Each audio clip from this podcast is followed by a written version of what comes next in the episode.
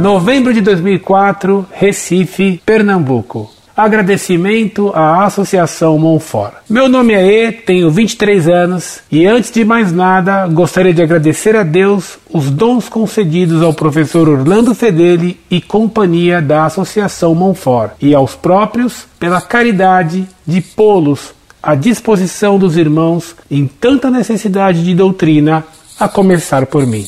Gostaria de contar em poucas palavras, minha experiência ao acessar pela primeira vez o site Monfort. Era o ano de 2001, tinha 21 anos, era uma fase de minha vida em que começara a posicionar-me no campo espiritual. Se seria evangélico, ateu ou católico, sendo esta última opção quase que totalmente descartada por mim até então. Naquela época, me encontrava num estado de profunda indiferença religiosa, era hedonista e materialista, além de arrogante, é bom que se diga. Como é de praxe no mundo de hoje, nutria dentro de mim um certo ódio à Igreja Católica que absorvera de meus professores, de colegas professores, da televisão, dos filmes. Hoje consigo perceber sem muita dificuldade que tal sentimento anticatólico é um plano ambicioso e organizado do mal no mundo, que muitas vezes nos usa consciente ou inconscientemente a esse propósito, nos cegando a verdade que tanto necessitamos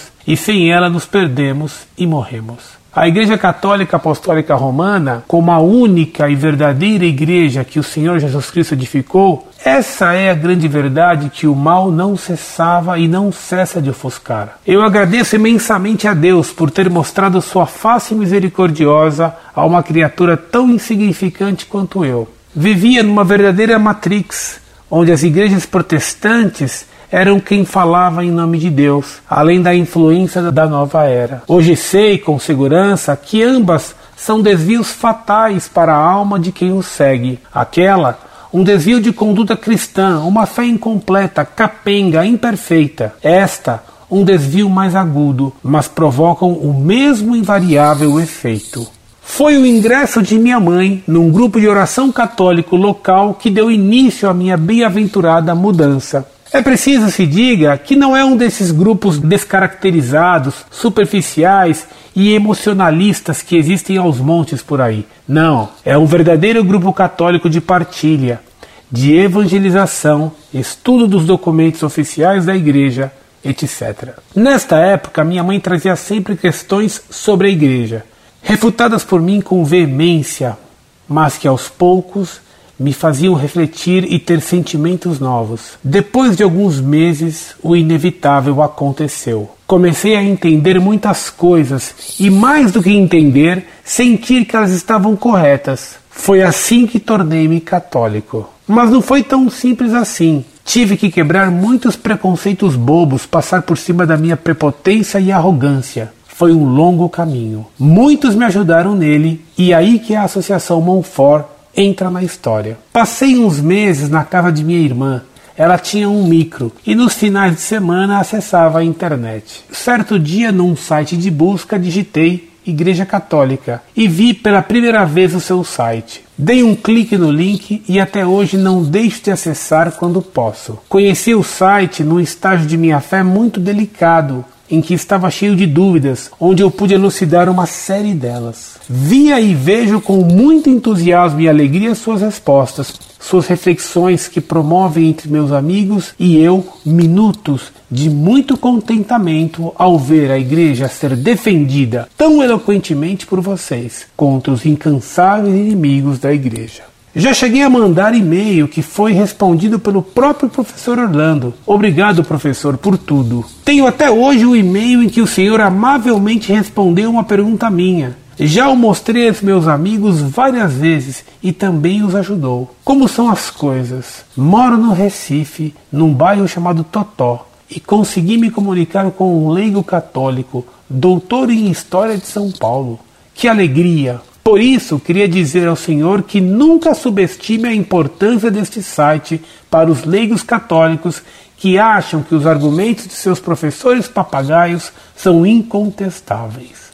Agora, até posso debater com os meus professores sobre assuntos que eles acham ter apenas uma interpretação.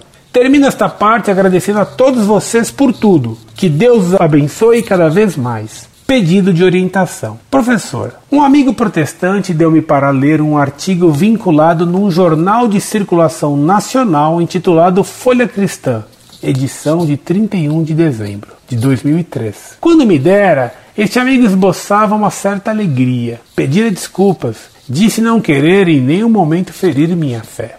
Mas, como não se indignar com semelhante artigo, cujo conteúdo transcrevo logo abaixo? Artigo. O Natal veio do paganismo durante os três primeiros séculos da nossa era. Os cristãos não celebraram o Natal. Trata da festa de Natal de Jesus Cristo, paganismo, Roma, Babilônia, seja católica, Papai Noel, presépio, árvore, presentes, crente, cristianismo, evangelho, Bíblia, Enciclopédia Católica, edição de 1911. A festa de Natal não estava incluída entre as primeiras festividades da igreja. Os primeiros indícios são provavelmente do Egito. Os costumes pagãos relacionados com o princípio do ano se concentravam na festa do Natal. Orígenes, um dos chamados pais da igreja, cito a mesma enciclopédia, aspas, não vemos nas escrituras que haja celebrado uma festa ou celebrado um grande banquete no dia de seu natalício. Somente os pecadores, como Faraó e Herodes, celebraram com grande regozijo o dia em que nasceram neste mundo. Fecha aspas. Autoridades históricas demonstram que durante os três primeiros séculos de nossa era não celebraram o Natal. Esta festa só começou a ser introduzida após o início da formação daquele sistema que hoje é conhecido como Igreja Romana, isto é, no século IV. Somente no século V foi oficialmente ordenado que o Natal fosse observado como festa cristã, no mesmo dia da secular festividade romana em honra do nascimento do Deus Sol, já que não se sabia o dia em que Cristo nasceu. 1. Um, Jesus não nasceu em 25 de dezembro, quando ele nasceu, aspas, havia naquela mesma comarca pastores que estavam no campo e guardavam durante as vigílias da noite o seu rebanho. Fecha aspas, São Lucas, capítulo 2, versículo 8. Isto jamais pôde acontecer na Judéia durante o mês de dezembro. Os pastores tiravam seus rebanhos dos campos em meados de outubro e ainda mais à noite os abrigavam para protegê-los do inverno que se aproximava, tempo frio de muitas chuvas. Adam Clarke, Commentary volume 5, página 370. A Bíblia mesmo prova que o inverno era época de chuvas, o que tornava impossível a permanência dos pastores com seus rebanhos durante as frígidas noites do campo. É também pouco provável que um recenseamento fosse convocado para a época de chuvas e frio, como esta festa se introduziu nas igrejas. A nova enciclopédia de conhecimento religioso de Schaffhauser explica claramente em seu artigo sobre o Natal. Aspas, não se pode determinar com precisão até que ponto a data desta festividade teve origem na pagã Brumália, 25 de dezembro, que seguia a Saturnália, 17 a 24 de dezembro, e comemorava o nascimento do deus Sol no dia mais curto do ano. As festividades pagãs de Saturnália e Brumália estavam demasiadamente arraigadas nos costumes populares para serem suprimidas pela influência cristã. Essas festas agradavam tanto que os cristãos viram com simpatia uma desculpa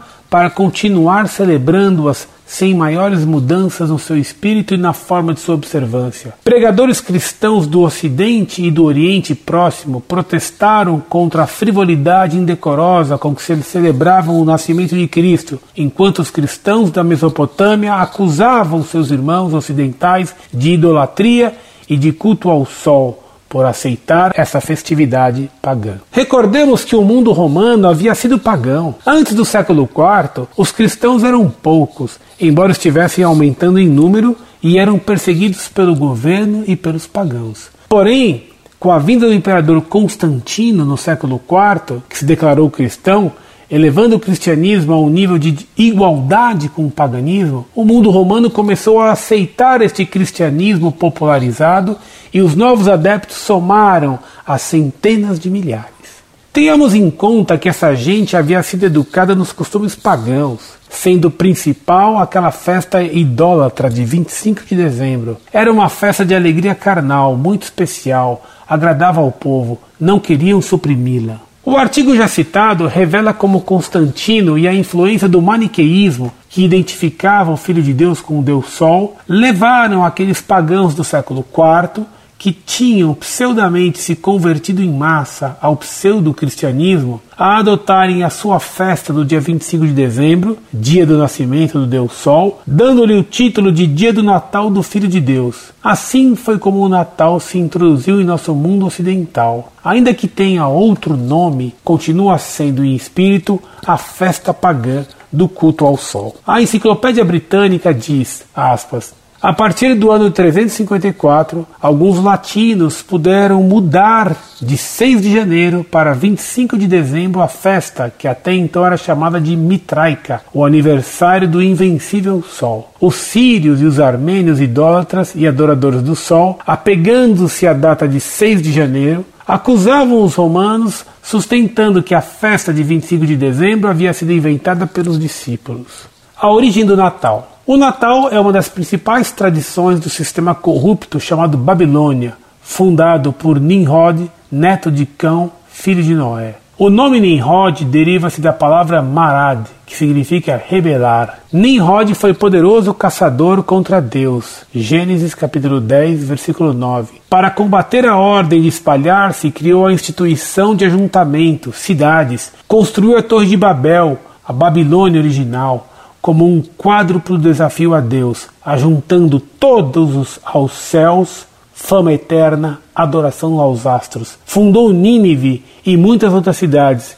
Organizou o primeiro reino deste mundo. A Babilônia é um sistema organizado de impérios e governos humanos, de explorações econômicas e de todos os matizes de idolatria e ocultismo. Nimrod era tão pervertido que, segundo escritos, casou-se com sua própria mãe, cujo nome era Semiramis. Depois de prematuramente morto, sua mãe esposa propagou a perversa doutrina da reencarnação de Nimrod em seu filho Tamuz. Ela declarou que em cada aniversário de seu Natal, seu nascimento, Nimrod desejaria presentes em uma árvore. A data de seu nascimento era 25 de dezembro.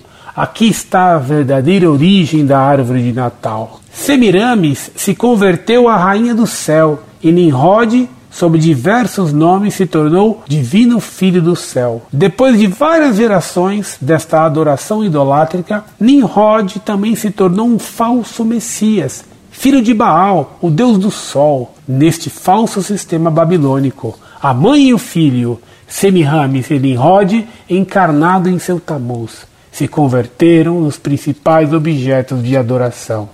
Esta veneração de aspas, a Madonna e seu filho, fecha aspas, o par mãe influente, mas filho poderoso e obediente à mãe, se estendeu por todo o mundo com variação de nomes segundo os países e línguas. Por surpreendentemente que pareça, encontramos o equivalente na Madonna da mariolatria muito antes do nascimento de Jesus Cristo. Nos séculos IV e V, os pagãos do mundo romano se converteram em massa ao cristianismo, levando consigo suas antigas crenças e costumes pagãos dissimulando os sobrenomes cristãos. Foi quando se popularizou também a ideia de aspas, a Madonna e seu filho, fecha aspas. Especialmente na época do Natal, os cartões de Natal, as decorações e as cenas do presépio refletem esse mesmo tema. A verdadeira origem do Natal está na antiga Babilônia, está envolvida na apostasia organizada que tem mantido o mundo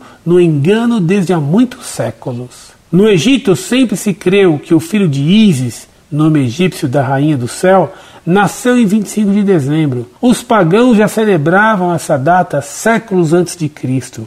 Jesus, o verdadeiro Messias, em 25 de dezembro. Os apóstolos e a igreja primitiva jamais celebraram o natalício de Cristo. Nessa data, nem nenhuma outra. Não existe na Bíblia ordem nem instrução alguma para fazê-lo. Porém, existe sim a ordem de atentarmos bem à lembrança sempre à sua morte. Continua na próxima edição. Hélio D. M. Silva. Professor, foi o mais honesto possível na transcrição deste artigo protestante, como a ética pede. Li com muito cuidado. Transcrevi vírgula por vírgula. Não adicionei nem tirei uma só letra. Os erros de gramática, de coerência, tudo está aí como uma fotocópia do jornal. Graças ao bom Deus, esses tipos de artigo não balançam minha fé. Estou vacinado contra eles.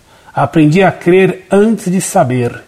E sei que a Igreja Católica é a única e verdadeira Igreja de Cristo. Sabendo disto, o que vier de seus acusadores não passam de calúnias. No entanto, nem todos têm esta convicção. E é nosso dever ajudar os irmãos que procuram sinceramente a verdade.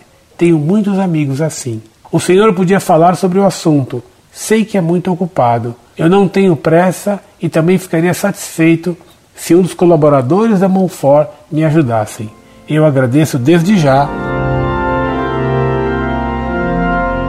Muito prezado, salve Maria. Deus lhe pague por sua bela carta que narra a conversão de sua alma com tanta sinceridade. Percebe-se claramente a mão da divina providência que o foi guiando até o porto da salvação. Dou graças a Deus por sua conversão e rogo a Nossa Senhora que obtenha de Nosso Senhor todas as graças que você precisar para se manter firme e fiel na fé. Alegraram-me especialmente duas coisas. Um, o fato de você ter compreendido como existe uma verdadeira conspiração dos maus para semear dúvidas e ódio contra a Igreja Católica. Isso é algo de imenso valor, uma verdadeira graça compreender tão claramente o que hoje pouca gente vê. Segundo, o fato de o site Monfort ter cooperado de algum modo com a graça de Deus em sua conversão. Esteja certo que isso será para mim um fator que me ajudará a permanecer, custe o que custar, neste combate através do meu computador. Peço-lhe que reze por mim para que Deus me conserve em seu santo serviço, porque viver sem servir a Deus é pior do que estar morto. Passo a responder sua pergunta sobre o Natal. O nascimento de uma criança é sempre um motivo natural de alegria, por isso, sempre,